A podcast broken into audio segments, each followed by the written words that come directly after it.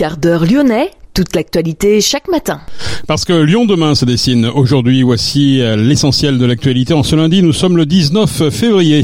Attention au cas de rougeole enregistré dans la région et notamment dans le département du Rhône. Des élus, dont la députée écologiste Marie-Charlotte Garin, écrivent une lettre à Guillaume Casbarian, le nouveau ministre du Logement, avec des demandes de précision concernant l'hébergement d'urgence. La pollution ne concerne pas que les villes, les espaces agricoles ou viticoles ne sont pas épargnés, pour preuve le Beaujolais.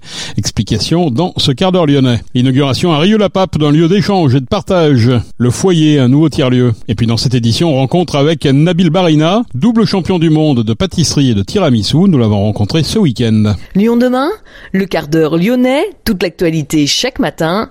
Gérald de Bouchon. Bonjour à toutes, bonjour à tous. Des dizaines de cas de rougeole enregistrés dans la région, dont 10 pour le seul département du Rhône. La situation semble maîtrisée. Il n'y a pas de cas graves enregistrés, précise l'ARS.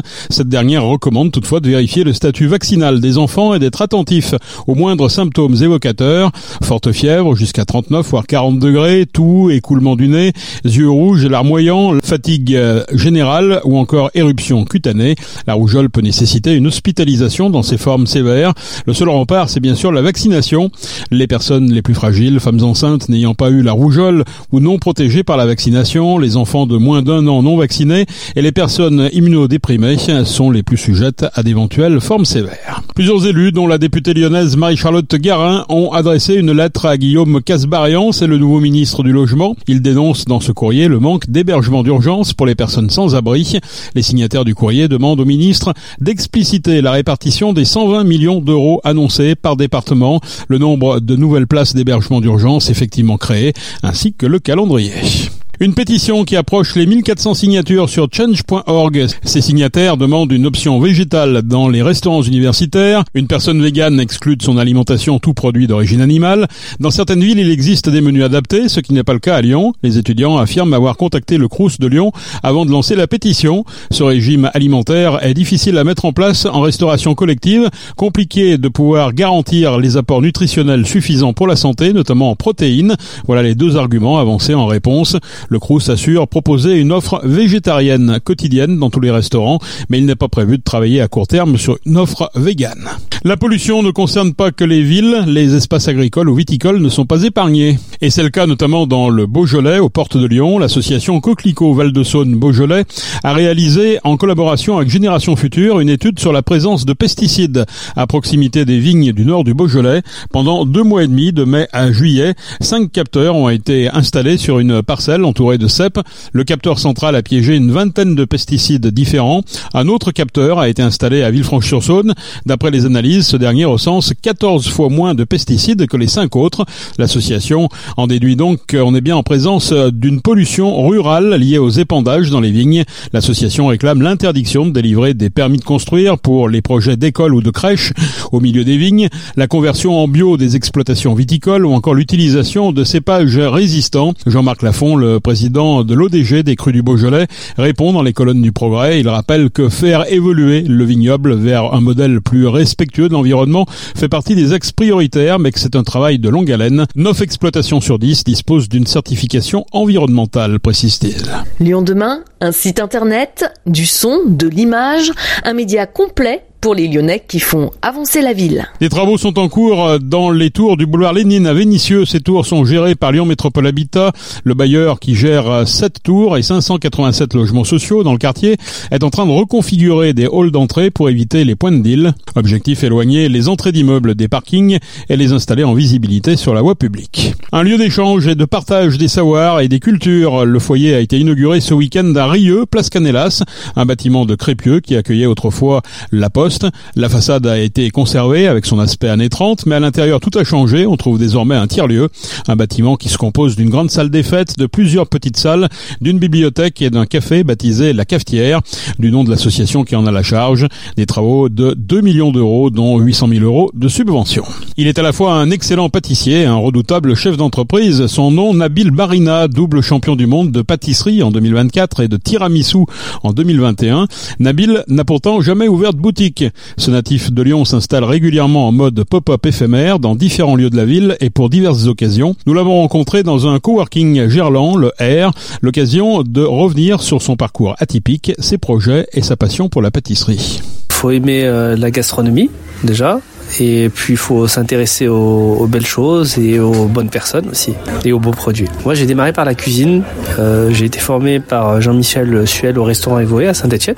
Mais ensuite euh, il m'a mis le pied à l'étrier à la pâtisserie. Et de là en fait ça a été un, réel coup de foudre pour ce métier. Et 20 ans plus tard, enfin 22 ans plus tard, euh, j'aime toujours autant la pâtisserie. Pourquoi un coup de foudre? Un coup de foudre parce qu'en fait je me suis rendu compte qu'avec des produits on pouvait en plus de faire des belles choses véhiculer des émotions. Et la pâtisserie c'est un réel vecteur de bonheur. On est présent, nous les pâtissiers, pendant les mariages, pendant les fêtes, et on peut vraiment faire plaisir, on peut vraiment avoir un impact significatif euh, dans la vie des gens en faisant des gâteaux. Il y avait cette volonté d'avoir des, des, Coupes du Monde ou c'est venu un petit peu au hasard? J'ai toujours aimé la compétition, c'est vrai que quand on me voit, je parais très calme, très posé, euh, mais euh, c'est vrai que je suis un compétiteur. J'aime la compétition, j'aime progresser. En fait, je fais de la compétition, mais pas pour euh, rivaliser face aux autres, mais c'est surtout pour rivaliser avec moi-même et continuer à progresser et toujours à, avancer en fait dans ma vie professionnelle. Comment on travaille quand on est en compétition par rapport au, quotidien? Il faut travailler le mental. C'est la première des choses. Après ça, on l'apprend avec l'expérience.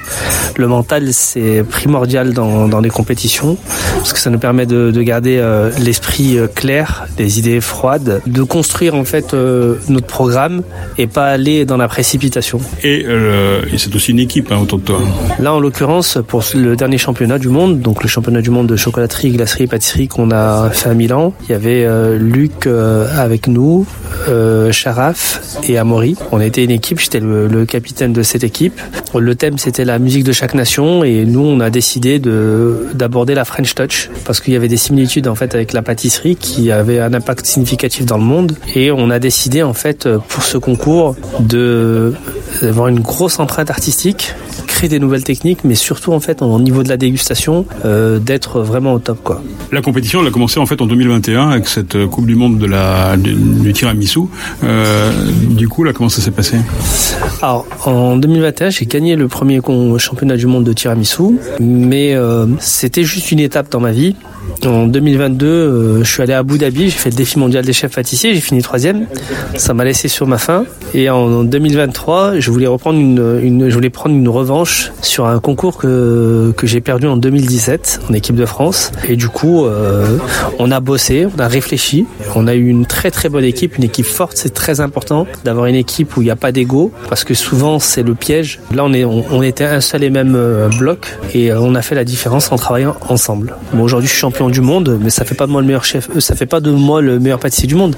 Ça fait juste de moi un gars qui aime bien faire des concours, qui aime bien se, se remettre en question. Et aujourd'hui, euh, on a de la visibilité. On, et du coup, c'est qu'est-ce qu'on fait de ça? Et euh, mon objectif, c'est de transmettre à la jeune génération, de leur montrer qu'en fait, avec la volonté, on est capable, peu importe le milieu social, peu importe d'où on vient, du moment où on a la volonté de, de, réussir, on va réussir. Et je crois justement que tu as fondé une école, c'est ça?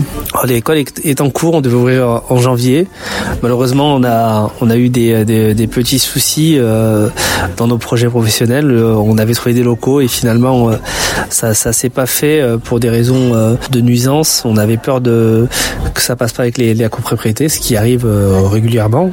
Donc du coup, on a mis, on a reporté un peu notre notre projet. On prend le temps parce qu'on est sollicité pas mal à l'étranger. On prend le temps de faire les choses, mais ça, c'est un projet qui me tient à cœur. Ça sera une petite école. On prendra pas plus de 10 personnes. Et le but, c'est vraiment d'amener de, de la technique et de la théorie, surtout de la théorie. Ta particularité, c'est justement de ne pas avoir de, de boutique, et de ne pas avoir de pied de porte. Euh, pourquoi ce choix? J'ai fait ce choix parce qu'en fait, euh, je sorti de Covid, en fait, euh, je trouvais que le, on avait perdu ce, ce, rapport avec les autres. Et la pâtisserie, la gastronomie, c'est aussi euh, une façon de se rapprocher des autres. Lorsque j'étais jeune apprenti, je me rendais à Paris, je faisais des économies et puis je faisais le tour de toutes les grandes boutiques de Paris. Et je faisais de la boulimie hein, le temps d'un week-end. Et je me j'ai toujours trouvé ça dommage de, de devoir aller jusqu'en jusqu'à dans la capitale pour manger la pâtisserie de grand chef. Et du coup, je me suis dit, ben moi, je vais je vais me déplacer parce que je vais aller à la rencontre des gens, je vais voir d'autres régions, d'autres villes, d'autres façons de faire, et puis euh, je vais aller euh, montrer ce que je sais faire un peu de partout.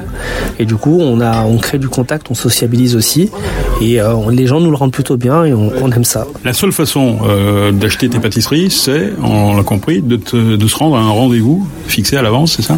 C'est ça. Donc nous, on fixe des rendez-vous, parfois à l'avance, parfois un peu dernière minute. Ça fait partie de notre, de, notre façon de, de communiquer, de faire. On est dans l'éphémère on, est dans la surprise. Nous, ce qu'on veut faire, c'est aussi euh, interroger les gens, interroger, les gens, et, puis on fait les choses. Là, en l'occurrence, c'était un pop-up euh, qui était euh, qu'on appelait fuck l'amour. C'est c'est un peu agressif, mais c'était une façon de dire voilà, la Saint-Valentin, c'est la fête des amoureux, mais l'amour se définit de, de différentes manières. on peut aimer un ami, on peut aimer euh, ses parents, on peut aimer son voisin, on peut aimer la nourriture. Et euh, en fait, on s'est dit, il y a plein de gens qui sont laissés sur le carreau pendant la Saint-Valentin.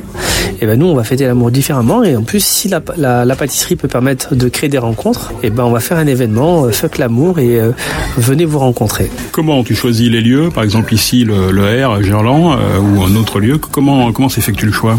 Nous, on a, on, parfois, on est sollicité par des, gens qui veulent faire des collabs avec nous. Et là, en l'occurrence, moi, j'étais habitant du, du 7e arrondissement c'est toujours c'est un quartier que j'aime beaucoup. Gerland, c'est vraiment un quartier que j'aime beaucoup, que j'affectionne. Et euh, je venais de temps en temps venir euh, boire un petit café ici. J'ai toujours trouvé le lieu sympathique, très féminin. Je trouvais ça dommage que qu'il n'y ait, pas suffisamment de passages.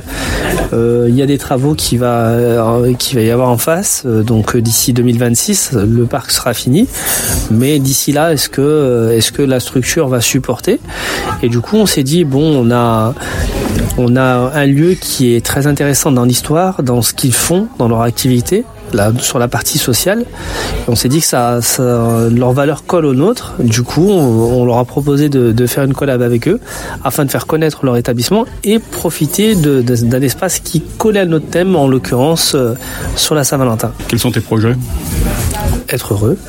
C'est, ça a toujours été le projet de ma vie. Euh, être heureux, continuer à l'être. J'aime pas définir des choses. Je pars du principe que les opportunités viennent parfois euh, euh, là où on s'y attend le moins. bien sûr, après j'ai, des envies. J'ai des envies, après des projets, j'en ai tellement que je fais étape par étape. Là, on a envie de, créer, notre, de créer notre école.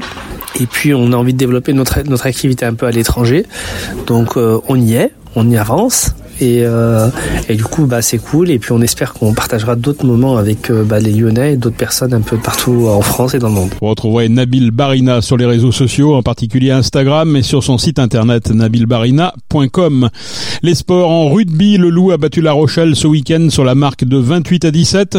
Le Loup va devoir enchaîner les succès lors des prochaines journées. Le derby contre Oyonnax est programmé samedi prochain à Gerland. Le club doit en attendant se contenter d'une onzième place au classement du top 14. Et puis victoire de l'OL contre Nice vendredi soir 1 à 0, mais les Lyonnais ont dû lutter durant toute la rencontre pour conserver ce but d'avance face au dauphin du PSG. But de Mangala à la 22e minute, l'Olympique lyonnais est remonté à la 11e place. C'est la fin de ce quart d'heure lyonnais, merci de l'avoir suivi, on se retrouve naturellement demain pour une prochaine édition. Je vous souhaite en attendant de passer une excellente journée.